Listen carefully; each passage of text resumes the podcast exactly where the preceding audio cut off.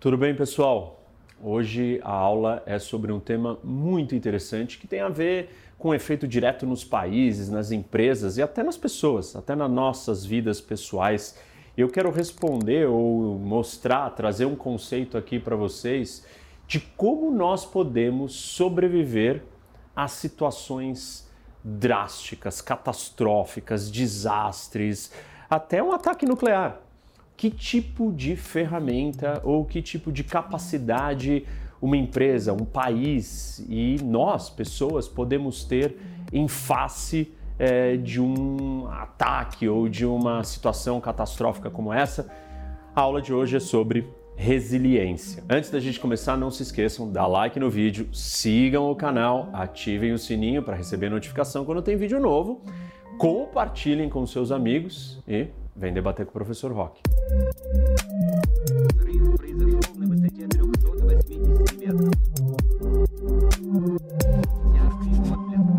Bom, imaginem o seguinte, que nós estamos vivendo no século XXI, um, um período de extrema incerteza, a velocidade das coisas, a complexidade de fatores, é, de resultados e consequências de um episódio, de um evento, pode ser gigantesca nós não temos como ter uma previsão precisa e certeira do que vai acontecer.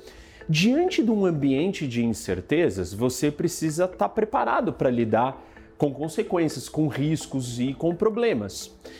O que, que você, o que, que nós, ou o que, que países podem ter de ferramenta para lidar com situações muito catastróficas? Por exemplo, um ataque nuclear terrorista, ou uma guerra nuclear, ou um grande fenômeno natural, um tsunami, ou até mesmo uma pandemia. Que tipo de capacidade os países têm que desenvolver para lidar com situações como essa? Se não tem como eu prever, se eu não tenho como dizer assim, olha, vai acontecer tal coisa em tal momento, e nós vivemos é, sempre suscetíveis ao cisne negro, ao black swan, ou eventos gigantescos, inesperados, com baixa probabilidade, mas que cada vez acontecem mais, então talvez a probabilidade não seja tão baixa assim, e os resultados ou o impacto de um evento como esse são muito destrutivos, o que, que eu faço? Qual é a estratégia para eu lidar com situações como essa? A estratégia ela é óbvia ou talvez até simples na teoria, mas na prática não tanto é você estar preparado para absorver choques. Um país, uma nação, ela tem que ter capacidade de absorver o choque e retornar ao seu status anterior daquela catástrofe. Ou seja, é, isso a gente chama de capacidade de resiliência. Nas ciências, a resiliência é a capacidade de é, um material, após ser deformado, ele retornar para a sua forma original. É como se aquele impacto, aquele evento não tivesse força para te destruir. Então, ao invés de você ser frágil, você é resiliente. Você simplesmente consegue é, aguentar esse tranco, aguentar esses choques. Imagina isso numa escala nacional, né? É, que tipo de estratégia uma, um país tem que desenvolver para conseguir ter essa capacidade de sobreviver de se recuperar, é, de estar de pé novamente diante de situações muito terríveis. Eu falei recentemente para vocês em outras aulas sobre o terrorismo. E o terrorismo é uma dessas ameaças que não tem como você prever, você não sabe onde, como, quando vai acontecer. O que você sabe é que você vai ter que lidar com aquele problema. E o objetivo do terrorismo, por exemplo, é aterrorizar as pessoas, causar medo. Imagina que a sociedade volta ao normal o mais rápido possível sem nenhuma distorção ou de uma forma bem natural. Nesse caso, o terrorismo perde. Ele deixa de alcançar o seu objetivo, que é causar medo, que é causar terror. Na aula que eu comento com vocês sobre o 11 de setembro, o passo a passo, né? Eu, eu explico o que aconteceu com o quarto avião, que é United é, 93, que tem até o filme que eu sugiro.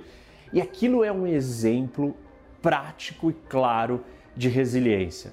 Porque ao invés de nós olharmos para aquilo como uma história assustadora, ela é uma história inspiradora. Ela é uma história de coragem, de superação e de resposta imediata. Ao invés de você estar tá passivo ali, assustado, desesperado, aqueles passageiros do avião, eles entraram em ação, eles responderam ao choque do que eles estavam passando naquele momento, sem ter muita clareza do que era exatamente, para onde estava indo. Eles começaram a receber mensagens do que estava acontecendo e responderam de uma forma imediata e objetiva.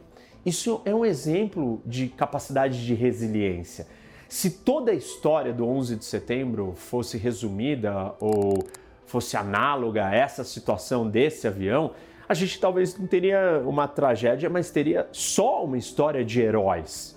E histórias de heróis ou histórias de resistências são formas de você trazer resiliência para uma sociedade. Por exemplo, no Líbano, em 2005, o assassinato do ex-primeiro-ministro Hariri causou uma convulsão social, revolução dos cedros, é, quase que, enfim, uma guerra civil, graças ou causado por um único atentado.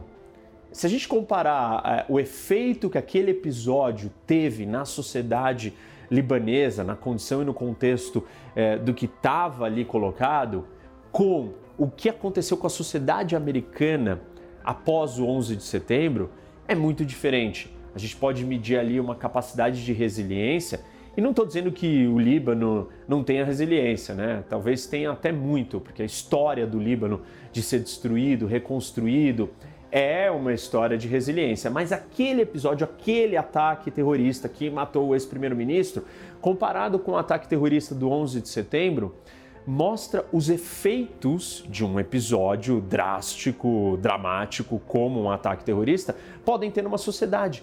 Cada sociedade vai reagir e responder de uma forma diferente. E parte da maneira como ela responde está associada com a sua capacidade de resiliência.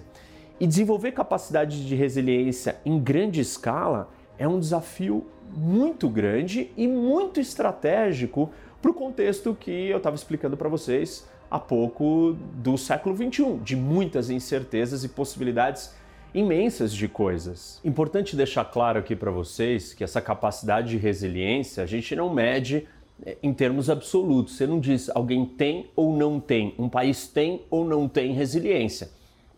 Como quase tudo nas ciências sociais, a gente mede isso em níveis. Então nós vamos do mais resiliente ao menos resiliente. Nesse episódio específico do Líbano, comparando esses dois episódios, poderia dizer que os Estados Unidos estava mais resiliente. Agora, tem vários outros países que têm é, estruturas de resiliência muito mais fortes e sólidas do que os americanos ou do que outros lugares do mundo. A Suíça, por exemplo, é um país que criou uma lei federal que diz que todas as pessoas têm que ter acesso a um abrigo próximo da sua residência. Que abrigo? Um abrigo contra um ataque nuclear, um bunker um abrigo subterrâneo capaz de aguentar um ataque nuclear. Desde 1960, as construções incorporam abrigos e em 2006 a Suíça tinha mais de 300 mil abrigos nucleares. E esses estavam localizados em prédios, instituições, hospitais, 5 mil deles públicos com uma capacidade de colocar 114% da sua população dentro de abrigos nucleares. 114, gente. É mais do que 100% da sua população. E eles incentivaram isso com descontos é, de imposto predial, né, o IPTU deles, para prédios, edificações que construíssem um abrigo. Esse é um, é um exemplo de você criar resiliência, você construir uma estrutura de resiliência. Porque a Suíça simplesmente ela está preparada para o pior dos cenários do, possíveis. O que, que, é o pior cenário? Uma guerra nuclear? E existe uma frase famosa que os suíços dizem que é neutralidade não é garantia contra radioatividade. Como assim neutralidade? A Suíça é um país neutro, é, tenta ter uma boa relação com todo mundo, é, não se envolve com ninguém, é, recebe um monte de refugiados do mundo todo, os bancos do mundo estão ali, então tem recursos de todos os lugares. É, a Suíça tem uma posição de ter uma boa relação com todo mundo, ou seja, não estaria envolvida numa guerra, não seria o alvo. Mas no caso de uma guerra nuclear, a radioatividade ela vai percorrer por todos os cantos. E aí o lema suíço é: neutralidade não é garantia de sobrevivência com radioatividade.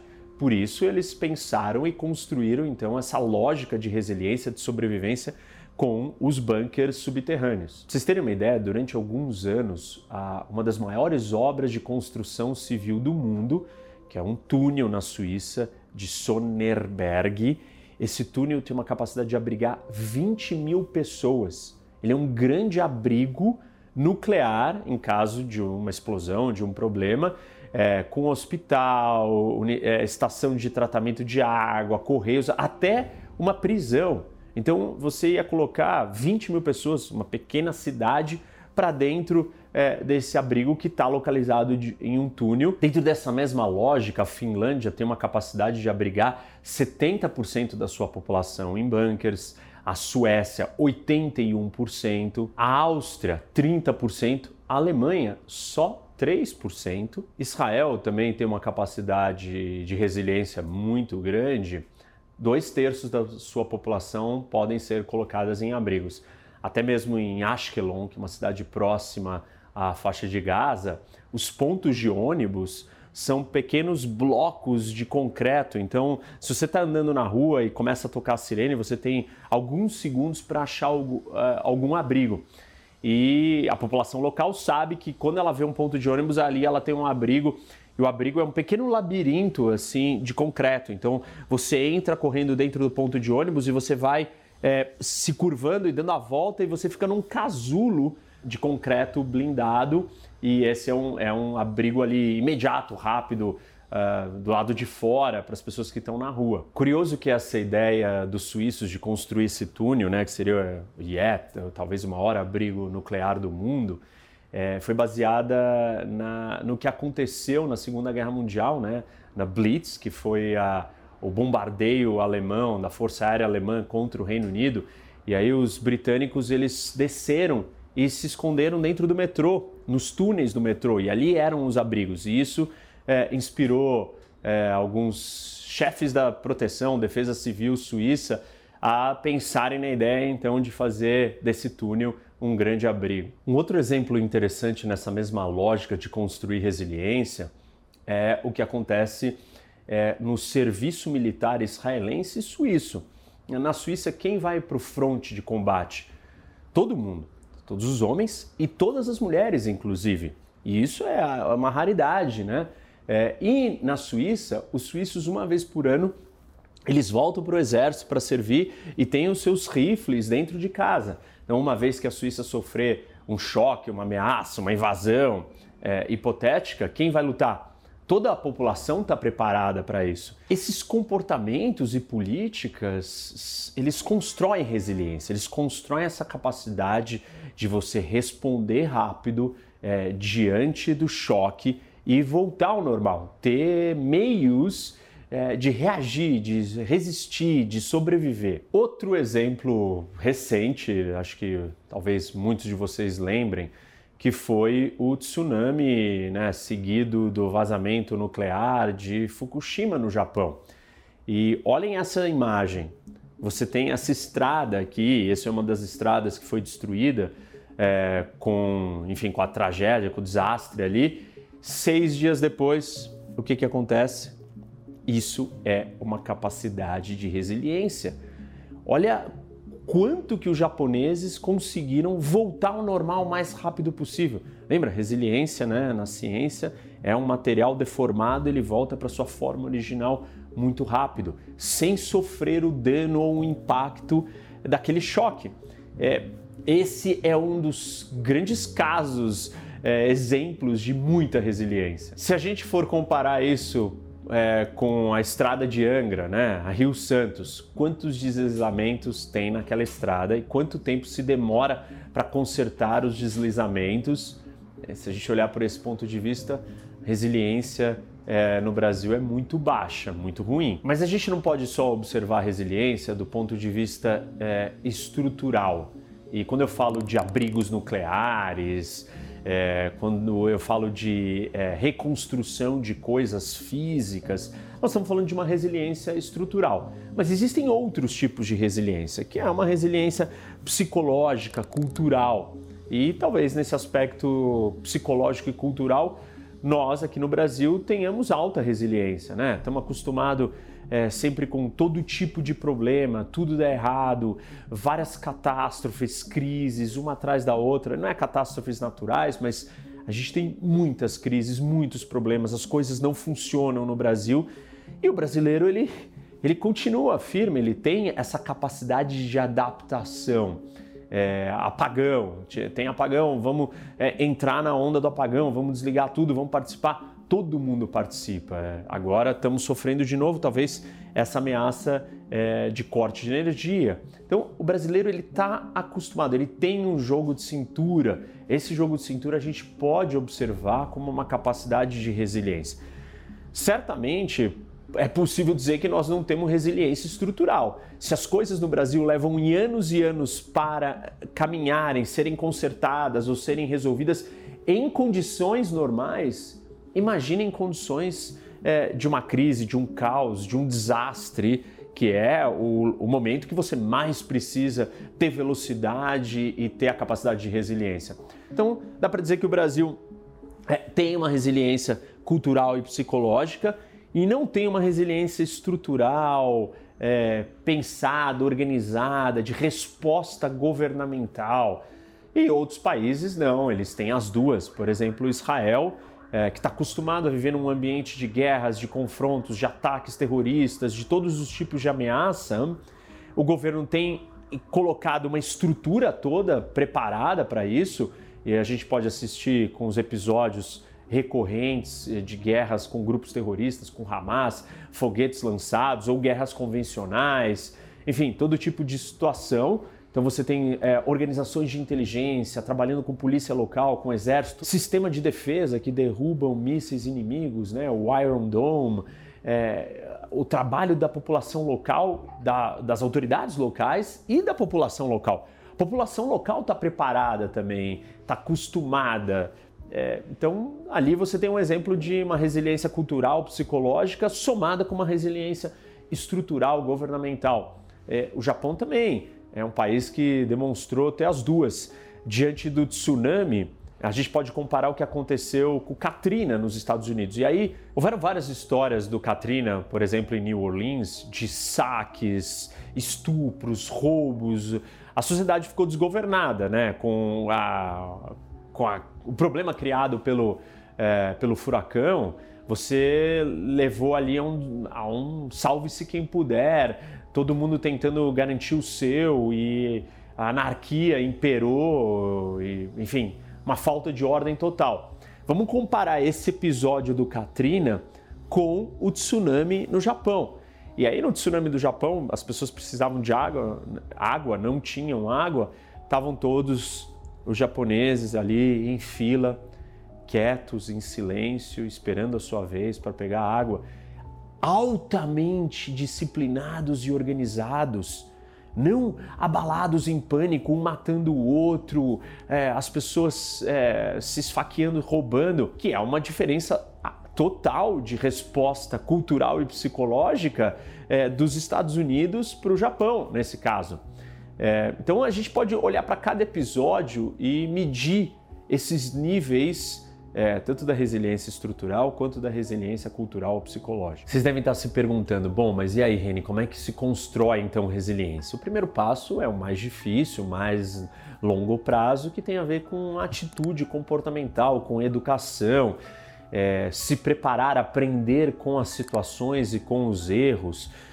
O exemplo aqui seria o quarto avião do 11 de setembro. É, a ênfase dos americanos é, teria que ser na tragédia que amedrontava, assustava e trazia mais medo, ou é, no quarto avião, que foi um exemplo de coragem, de heroísmo. Aprender com a situação, promover é, o quarto avião, a resposta que ocorreu no quarto avião, é o mais sensato, é o que vai produzir é, o comportamento de resiliência na população, na sociedade como um todo. Segundo elemento para a gente construir resiliência: robustez. Pensa na palavra robusto. O que é algo robusto? Algo sólido, firme, forte. Como é que você cria algo robusto? Você precisa ter alguma coisa que aguente impactos. E aí eu não estou falando coisas físicas só, mas você, como pessoa, sua empresa, o seu país, a sociedade como um todo tenha que ser forte. É, não é forte de força física, mas forte para aguentar trancos. Você tem que ter, ser sólido, você tem que ter capacidade de continuar operando diante do problema. Você precisa de sistemas redundantes. O que, que, é isso? Do ponto de vista físico, você tem um sistema de computador ou uma antena é, de celular. É, você não tem só uma, você tem uma outra redundante ali. Então caiu uma, a segunda entra em operação. E três e quatro, você vai criando redundâncias. E você tem que fazer isso com a sociedade. A sociedade precisa estar preparada para ter as suas redundâncias. Coisas repetitivas que, uma vez que uma desabe, você tem outro recurso, ou outra força, ou outra crença para continuar é, em pé lutando. Bom, a própria palavra resiliência nos traz o terceiro elemento para construirmos ela, que é recuperar. Se resiliência é sobre você voltar ao normal o mais rápido possível, então você precisa ter um planejamento, você precisa ter uma estrutura colocada. Como que a sua vida volta ao normal? Como que a, a, a cidade volta ao normal? Esse plano de ação, é, das coisas serem colocadas nos seus devidos lugares, é muito importante para você ter resiliência. E por fim, o quarto elemento são os recursos. E aí eu não estou me referindo a ter os recursos físicos. Ah, eu tenho muitos aviões, eu tenho muitos carros, eu tenho muitas antenas de celulares. Não é isso. Recursos são é, os recursos seus, a capacidade de organização, a capacidade de você escolher, definir quais são os elementos é, prioritários a serem tratados. Então você está no meio de uma pandemia o que, que é prioridade? As pessoas precisam de respiradores nos hospitais? Elas precisam de máscara ou elas precisam de vacina? A escolha é, dos esforços, do direcionamento dos recursos, a gente chama de recurso, não é o recurso em si, mas é como que você vai gerenciar as suas capacidades, quem faz o quê, qual é a cadeia de comando, quem dá a ordem, quem está livre para escolher e tomar decisões para que você ganhe agilidade, respostas rápidas. Tudo isso tem que ser construído numa situação de desastre. E quanto mais ágeis e eficientes e eficazes nós formos, mais rápido nós vamos voltar ao normal. É, diante de um desastre, quem faz o quê? Isso é muito importante. Quem é responsável pelo quê? Quais são as frentes de resposta?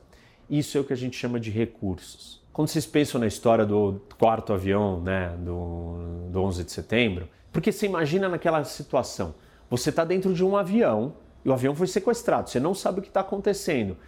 Você vai fazer o quê? Ligar para a polícia? Que, como que a polícia vai chegar lá para te ajudar? Quando nós pensamos em grandes é, situações catastróficas, de desastre, a primeira linha de resposta de defesa de uma nação não são necessariamente as autoridades, as forças militares.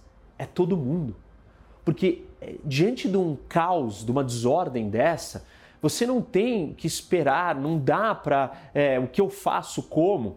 Todos têm que estar preparados para reagir e responder de alguma maneira. E o exemplo dos passageiros daquele avião é exatamente isso. Eles se juntaram, bolaram um plano e falaram: nós temos que fazer alguma coisa. Isso é o máximo da resiliência. A resiliência de uma nação é, poderosa é ela vai reagir, independente de vir o comando da autoridade, de chegar à, à instituição certa para fazer aquilo. Mas todas as pessoas estão preparadas e dispostas a tomar alguma atitude para resolver o problema. Depois, na guerra ao terror, nós tivemos várias é, promoções desse tipo de visão, né? Quando o mundo se deparou com uma ameaça terrorista, que você não sabe de onde vai vir e como vai ser, você precisava ter as pessoas atentas. Então começou a se fazer campanhas para, se você ver algo suspeito no metrô, na rua, é, em algum lugar público, avise as autoridades. Nada melhor ou nada mais é, efetivo do que você ter os olhos da população por completo trabalhando para aquilo. É, na Suíça as pessoas brincam que você não precisa de polícia, que a polícia é seu próprio vizinho. Se você coloca o lixo para fora na hora errada, não vai vir a polícia fiscalizar e viu que você não colocou. O seu vizinho já te denuncia, porque tá todo mundo ali de olho trabalhando em pró da organização daquela sociedade.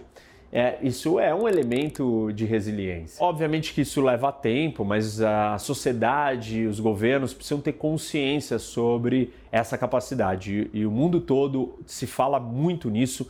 Repito, não são, não são somente governos, empresas e pessoas.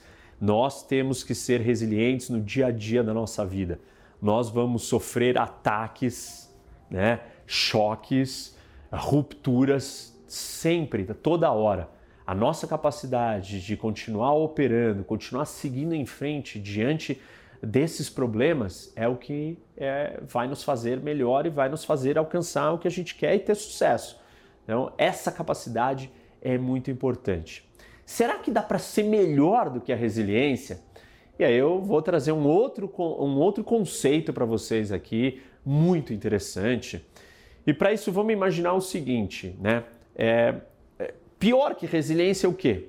Você ser frágil. Se você é frágil, se eu pego uma caixa e coloco copos de, de cristal, de vinho e despacho isso, mando isso para a Amazônia. As chances desse, dessa caixa com esses copos quebrarem são muito altas, porque o, a caixa é frágil, o, o que tem dentro, os copos são frágeis. E aí eu vou lá e coloco então um adesivo frágil, bem grande na caixa, para que ela seja carregada com cuidado, para que ela seja tratada de acordo com o que ela é, frágil. Nós não queremos ser frágeis, nós não queremos um país frágil e nem uma sociedade frágil. Frágil é pior do que resiliente. Vou contar para vocês uma história de uma anedota moral é, da espada de Damocles. Na versão romana do mito grego do tirano Dionísio, no banquete, tem uma espada pendurada e ela está segura por um fio de cabelo é, sobre a cabeça. É, e ela cai, obviamente, porque ela está muito frágil, muito vulnerável, cai sobre Damocles. O Dionísio ele troca de lugar com Damocles para ele experimentar o que é a vida do poder. E na verdade essa anedota moral, essa historinha, ela quer exemplificar como que aqueles que têm poder estão sob constante ameaça de outros tentando derrubá-los. A espada representa a ruptura e a queda iminente daquele que está no poder, dado a pressão, as armações para destruírem aquele que está na, na posição de destaque. Mas essa história ela é um exemplo de fragilidade e nessa situação o poder é muito frágil, aquele que está no poder é muito frágil. Mas isso é uma situação de que não importa, você pode esquecer da espada, você pode não pensar nela, mas ela está ali pronta a qualquer momento para cair e cortar a cabeça é, de alguém. E nesse caso, é uma situação de muita fragilidade. Isso não é um exemplo de resiliência, isso é fragilidade. Vamos sair da fragilidade e para o resiliente. Acho que vocês já entenderam. Algo resiliente é aquilo que tem é, capacidade de resistir ao choque.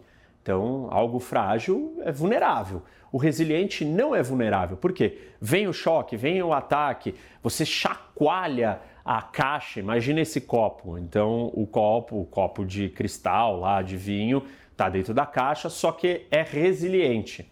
Então, você joga a caixa, ela, o copo quebra, e as partículas do copo de alguma maneira se conectam novamente e o copo é reconstruído, ele volta à sua forma original. Ou a caixa. Existem umas malas, inclusive, que você amassa elas e depois elas voltam ao normal, à sua forma original. Esse é um exemplo de resiliência. Eu poderia colocar na caixa escrito robusto, ou seja, resiliente. Faça o que você quiser aqui que volta ao normal. Ele volta à sua posição original, ao que era. Vou contar para vocês uma outra legenda que foi reciclada pelos gregos, é, emprestada dos semitas e dos egípcios, que é a história da fênix, o pássaro com esplêndidas cores que, quando destruído, entrava em combustão e das suas cinzas ele renascia. Renascia e voltava ao seu estado natural, o seu estado inicial, o seu estado primeiro, como a história da resiliência. Então, a fênix é um exemplo disso. Talvez usei é, a situação do Líbano. Beirute, a capital do Líbano, pode ser chamada de uma fênix. O Nassim Taleb que é um escritor que, aliás, eu sugiro para vocês, e ele tem um livro inteiro sobre esse conceito que eu quero explicar para vocês. Já vou falar o nome, então não vou citar qual é o livro ainda, daqui a pouco eu explico, porque senão vai perder a lógica aqui do raciocínio. Mas a Fênix é um exemplo disso, e Beirute é uma cidade que foi destruída e se reconstruiu, é, voltando ao seu estágio natural. Essa é uma, uma lenda é, de resiliência. Agora, cheguei onde eu queria, explicar para vocês então, será que tem algo melhor do que a resiliência? E eu estou falando que a melhor estratégia para um país de sobrevivência é a sua resiliência. Dá para ser melhor do que resiliente? Dá para ser mais? Dá para uma sociedade ser ainda maior? Um indivíduo ser melhor ou ser, é, ter algo melhor do que ser resiliente? Dá. Imagina o nosso exemplo das caixas com os copos de cristal e tal, é, e aí você coloca um adesivo assim: não tome cuidado. Tente quebrar. No primeiro era é, cuidado, frágil. No segundo era robusto. Você vai fazer o que você quiser, ela vai voltar a ser o que era. E nessa terceira opção, eu estou dizendo para vocês: quebrem, é, tragam choques, tragam problemas. Quanto mais problemas você fizer, melhor isso fica. Nossa, que curioso. E aí sim, o Nassim Taleb é, que é o escritor do livro Cisne Negro, ou Black Swan, que aliás sugiro que vocês leiam. É, todos os livros do Taleb são importantíssimos. Você tem uma coletânea inteira que chama Incerto, que aí tem é, o Cisne Negro, Full by Randomness, você tem o Antifrágil, que é isso que eu estou explicando aqui para vocês, e alguns outros, Skin in the Game, e esses livros todos têm em português, então Nassim Taleb, T-A-L-E-B, Taleb. É um dos grandes pensadores da atualidade, é um cara muito profundo, muito interessante, traz insights muito importantes para a gente entender o mundo hoje, não só no mundo das finanças, mas para a nossa vida como um todo. Ele é um, é um cara do mercado financeiro e tal, mas muito crítico e isso é interessante no livro dele. Enfim, ele escreveu um livro que se chama Antifrágil e ele está dizendo qual é o oposto de ser frágil. O oposto de ser frágil não é a mesma coisa que ser resiliente, porque resiliente você volta à sua posição original. O antifrágil, ele fica mais forte uma vez que quebrado, uma vez que recebe o choque. Cada vez que você é atacado, você cresce maior ou melhor. É interessante que no livro o Taleb explica que não existia uma palavra, por isso que ele teve que chamar de antifrágil. Mas o fato de não existir o vocabulário para definir isso não significa que a propriedade da antifragilidade não exista. Muito ao contrário, se nós começarmos a observar para o nosso corpo, para o organismo e para muitas coisas é, no nosso funcionamento biológico, a característica da antifragilidade está presente. Um osso, quando você quebra, a fratura, a calcificação posterior, aquilo pode ficar mais forte. É, exercícios físicos, a, o crescimento do músculo, como que você faz o músculo crescer? Com a ruptura. É, a ruptura do músculo ele vai crescer mais forte, ele aumenta de tamanho. Então, nós estamos acostumados, o nosso corpo, pelo menos, está acostumado com o fenômeno da antifragilidade. Nós temos que incorporar isso na nossa vida. Como diz o ditado já, aquilo que não te mata te fortalece. Esse é o conceito por trás da ideia de antifrágil. Essa é a ideia de antifragilidade. Antifragilidade te faz ainda é, maior, ou melhor, ou mais forte. E nós temos múltiplos exemplos. É, nós podemos olhar para situações comuns, pessoas que perdem alguém querido, é, ou ela é, fica muito fragilizada, muito triste, ou aquilo fortalece ela e ela, ela está preparada para novos desafios na vida. A gente pode imaginar é, empreendedores de startup, conforme vai passando pelos tormentos, pelas turbulências, vai ficando mais forte, mais capaz, é, com mais experiência e a empresa então vai crescendo cada vez mais. É, o Taleb ele cita no livro dele uma situação é, de que se você às vezes está em casa sozinho lendo, em pleno silêncio, você não está tão concentrado quanto se você não tiver num lugar que tem algum ruído. Claro, se você estiver sentado numa pista de um aeroporto e um avião decolando do seu lado, você não vai conseguir se concentrar para ler, porque é, o distúrbio é muito grande. Mas se você estiver num café com mais pessoas falando, às vezes isso é, te deixa mais concentrado com uma capacidade de leitura melhor. Então, nós temos inúmeras situações que nos fazem antifrágil. Melhor do que ser resiliente seria ser antifrágil. Claro que é, aí o nível de capacidades é, a serem desenvolvidas é muito maior, mas todos nós temos alguma situação, alguma condição de que um choque fez a gente melhor e não só voltar ao que éramos, não só voltar ao normal, mas fez que a gente nos tornássemos pessoas melhores. Isso acontece com várias sociedades. A gente pode olhar para a sociedade alemã é, e japonesa. No final da Segunda Guerra, eles tiveram que passar por uma transformação psicológica. Sociedades extremamente regradas, disciplinadas, prósperas e pacíficas hoje em dia. É, foi um trauma, foi aquele choque da Segunda Guerra Mundial que fez elas se transformarem. Então essas transformações elas acontecem numa escala coletiva e acontecem numa escala de um estado. É, melhor do que resiliência é nós sermos antifrágil. Então pensem aí é, como que você pode desenvolver as suas habilidades de resiliência e de antifragilidade. E leiam o livro do Taleb, recomendo muito, é, vale muito a pena, é muito interessante. Bom, pessoal, espero que vocês tenham gostado. Não esqueçam de dar like no vídeo, sigam o canal. Muita gente ainda não está seguindo o canal. Ative o sininho para receber notificação, compartilhar com seus amigos é muito importante. Mais gente vem conhecer o canal, a gente não para de crescer e vem debater com o professor Rock.